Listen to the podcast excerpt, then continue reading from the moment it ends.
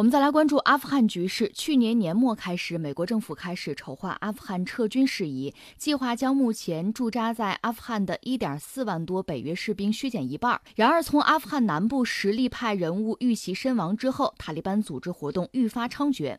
阿富汗国防部官员证实，十二号塔利班渗透阿富汗瓦尔达克省中部军方情报基地，进行自杀式汽车炸弹袭击，造成该机构数十名人员死亡。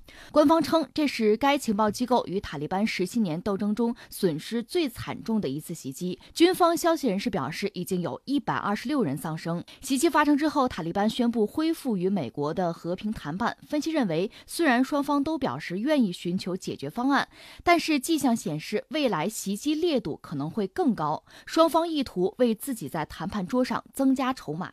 这是太血腥的一幕了，这么多年类似这样的事情没有发生过。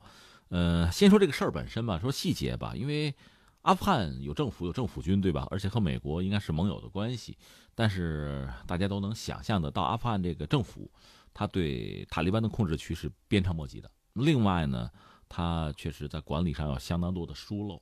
阿富汗的政府军呢，一方面你看也经常爆出这样的新闻，和美军还多有摩擦，有的阿富汗的士兵把美国的什么军官给干掉，这故事都是有的。双方的关系并不好。不匹配不和睦。另一方面呢，他的阿富汗本身这个国家的特点，它也有部族政治哈，有不同的这个族群呐、信仰啊。那最后他的政府军也就不是铁板一块。另外，在这个训练啊，就整个管理啊，就装备这方面，其实都有各种各样的问题。装备呢，应该是美式装备，这没问题哈。但是呢，怎么使用装备，这个装备能不能很妥善的使用和管理，这都是问题。你看这次塔利班是怎么着呢？他是搞了一辆悍马车，我们知道就是美国那种军用车吧。呃，阿富汗军队装备了，然后这帮人搞了，搞了他服装穿的衣服还是阿富汗军方的衣服。通过这种方式，就等于说晃过了一轮一轮的这个筛查，就是从一个一个的关卡就进去了。这个车上满满当当装的就是炸药，当然这一爆炸估计就是自杀袭击了，人也活不了了。这冲进军营里去之后呢？一下子炸死一百多人，那确切的数字其实阿富汗军方是不让报的，说法不一，有说一百二、一百四，甚至一百九的都有，而且那个建筑就炸塌了，你想就没被炸死也给砸死了。另外呢，还有一辆可能是个丰田车之类的，几个枪手在上边跟着就进去了，就是还有活的就扫射，所以造成非常大的人员的伤亡。那我也同意刚才你你讲的这个分析，就是说，这可能还是为了在和美国谈判的时候有筹码。你看，你看我这个能力，你看我能做到这个哈。阿富汗政府军，阿富汗政府本身，我们也不想以他为谈判对象啊，他们恐怕也没法和我们博弈。而美国一方面呢，确实他也无所谓原则和正义，他也之前就接触过塔利班，而现在是阿富汗这个政府觉得就很很尴尬，也很愤怒，就等于被甩在一边了。但这个大背景我们要说，你看，一个呢，美国确实已经从叙利亚开始撤军，这个我们知道，而且撤军的过程中已经发生了一系列的问题。昨天我们还讲，以色列在这个当口就直接跑到叙利亚去打击在叙利亚的伊朗的这个圣城旅了，那战事有可能扩大呀。就中东这个一团乱麻哈，不但不可能随着美军的撤退得到疏解，反而可能会加剧。另一方面呢，就是在撤退过程中，美军也有伤亡。前两天不是挨了一家伙，死了四个军人，这是近期非常大、很惨重的损失吧。而这边呢，说从阿富汗撤军还没有特别明确的公布时间表呢，没有明确路线图呢，这边塔利班就已经先下手为强了，就展示实力，亮了肌肉，然后等于说对美国也形成一种压迫，你就撤吧，是吧？然后这交给我了，是吧？咱们倒可以谈一谈，我保证你走的时候不至于丢盔弃甲。呃，有个面子，可能是这个样子。而美国真的就甘心这样走，这么多年耗在这儿哈，人吃马喂，投入巨资。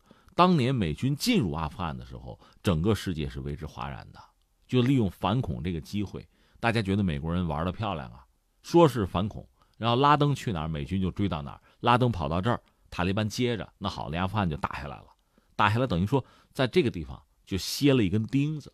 对俄罗斯甚至对中国都形成某种威胁，而且当时美军进入阿富汗的时候也没有来得及做充分的准备，据说用的是手里拿的地图是旅游地图，这就杀进来，翻译也没有，也就进来了。所以当时很多人觉得美军玩战略玩的还很厉害啊，但是曾几何时混到现在，你再一看，真的不是那么回事也许当时那招棋是聪明的，是漂亮的，但是到今天你看，玩成这样子，就就应该说很尴尬了。这么耗下去，特朗普反正是不愿意。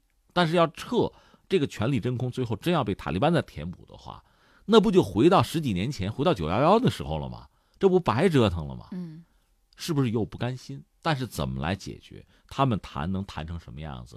那美国和塔利班有没有达成什么秘密协议的可能？就桌子底下做某种利益交换的可能呢？这个我觉得我们还是应该关注和警惕。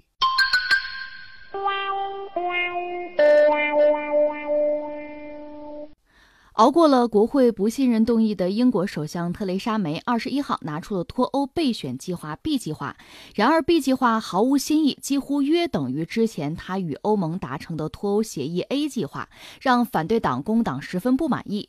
梅在讲话中再次重申了英国不会就脱欧举行第二次公投，他认为这会进一步撕裂国家。就在上周，梅的 A 计划刚刚创造了英国历史上最大的失败，以二百三十票的差距被否了。惨败之后，议会要求梅在三天之后提出 B 计划。据英国天空新闻当地时间二十一号报道，梅周一向国会下议院提交政府版脱欧计划修正案 B 计划，B 计划可能会被再度修改，并且在本月二十九号进行表决。我大概看了一下，其实确实没太多的新意，怪不得在英国很多人嚷嚷说不行，没变化啊，没有看到你那个新字儿。但是也没办法，特蕾莎梅现在能做的也就是这些。呃，A 计划刚才你说了嘛，就通不过，通不过，拿出一个备胎来。B 计划这里边有什么不同嘛？就是说这个 B 计划，就是英国脱欧之后呢，希望继续留在英国的那个欧盟成员国的公民，不需要再缴纳注册费用了。之前说是缴每个成员这注册费用六十五英镑，就不要交了，六十五英镑没有了，免了，就这么点变化。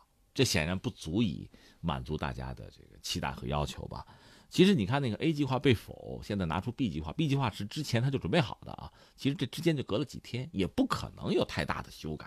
呃，我们刚才讲了，就是脱欧这个事儿真的是，哎呀一塌糊涂啊，一地鸡毛啊。那这个事儿呢，其实也在我们的预料之中。其实全世界，我想大多数人都逐渐的看明白了，就英国脱欧这个事儿吧，别管怎么脱，付出代价实在是太大。你说将来是不是脱了之后就能够好啊？能够一夜之间，哎，就有大的扭转？那是将来的事情，好不好不知道。反正现在麻烦是足够多了。他一下子把英国整个这些问题全部给你，给你抖了出来了。真的就是说，这一落潮，穿没穿底裤就看见了。以前那些问题吧，有潮水挡着你看不见，或者说在全球经济就这个蒸蒸日上的时候，高歌猛进的时候，好多问题也就也就那样了啊。但是现在这些问题都出来了，不管是这个北爱的那个问题啊，苏格兰的问题，还有一系列的涉及到英国一贯的不同的党派啊、族群之间的这个争斗吧、博弈，这些问题就都发生了。大家是各执一词，你要说道理，谁没道理啊？谁不能讲出几条道理来啊？但是最大的问题是你要能达成共识。其实回顾英国这个国家呢，包括到现在，很多人英国还是很推崇的。你看，在历史上，它的光荣革命啊，什么大宪章啊，啊，工业革命，呃，搞得又比较早，这个国家发展的比较快，而且没有流太多的血。而且在英国辉煌的时候，就是所谓日不落帝国的时候，他也出了很多的思想家，不管是经济学家，还是这个战略家，都有不少。但是你再看今天，就觉得，哎呦，这个这掉的太厉害点儿，这个啊，到现在你说。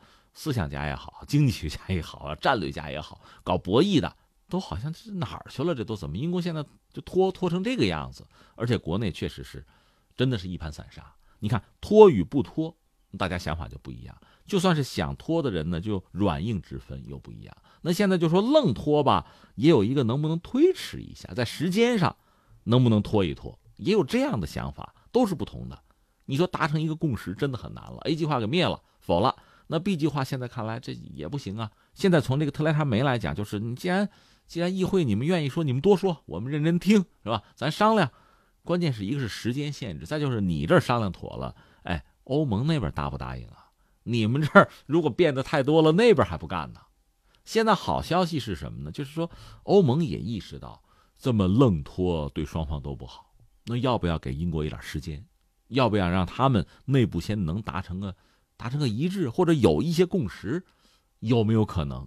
你看这个谁呀？要说老谋深算，还说是这个德国的默克尔，默克尔大概表达一个意思，他提醒欧盟就是别逼人太急，欺人太甚啊。最后 这这要是硬脱欧了，就是最后是呃无协议的脱欧的话，对双方都不好。他表达这么一个意思，但是也只是表达一个意思而已，具体还得谈啊。这是个很专业的谈判。我们之前聊过，呃，大概英国媒体算过，英国恐怕需要几百个专业的谈判专家，他现在能凑就凑几十个，根本就不够。所以在这个状况下，你说能谈出个什么结果来？不好讲。就是跟欧盟谈，就是这么个状况。欧盟说了，这已经是最好的了，再谈也就这样。特蕾莎梅也认为，目前我这方案已经是最好的了，但是国内他说服不了。那这个状况就就就这么就这么斗下去嘛。而且斗到最后，其实更多的是什么呢？是党争。那真的谁为这个国家的未来考量，为整个全体国民考量？考虑嘛呀？你国民想法就不一样，怎么考虑？替谁考虑？谁替谁考虑？这都说不清楚了。这是英国的状况。那刚才我们说了这么多，二次公投，英国政府与欧盟短期内达成新的脱欧协议可能性是不大了。那么英国会不会无协议脱欧？另外呢，英国推迟正式脱欧的日期会不会延迟呢？嗯，这个目前我们看更多的是梅对自己国内对反对派的一个，算是一个吓唬。你看，我这个东西已经是最好的了，这个你们要不同意，那就麻烦了。你看，一个是，就算欧盟愿意重新谈，咱从头来过哈，这两年算白折腾，重新来那也需要时间。那你想，意味着巨大的损失了。嗯，再一个就是说，反正你们要不同意的话，那那推迟推迟这个时间，这个关键是你说了不算，还得欧盟那边认可哈。只不过我说什么呢？就是欧盟那边也意识到，就这么硬掰了。是吧？这恐怕对双方都不利。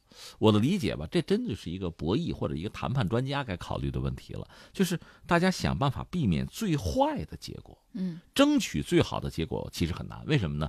你的好和我的好它就不一样，对吧？咱们俩的目标其实根本就不同，所以呃，寻求最好的那个结果，呃，无从谈起。就咱俩标准不一样，但是避免最坏的那个结果，咱俩应该能有共识。我觉得不至于太糟吧。但是你想拖的时间越长，对双方，咱们就从经济上、从这个社会的安定上讲，带来的麻烦就越大。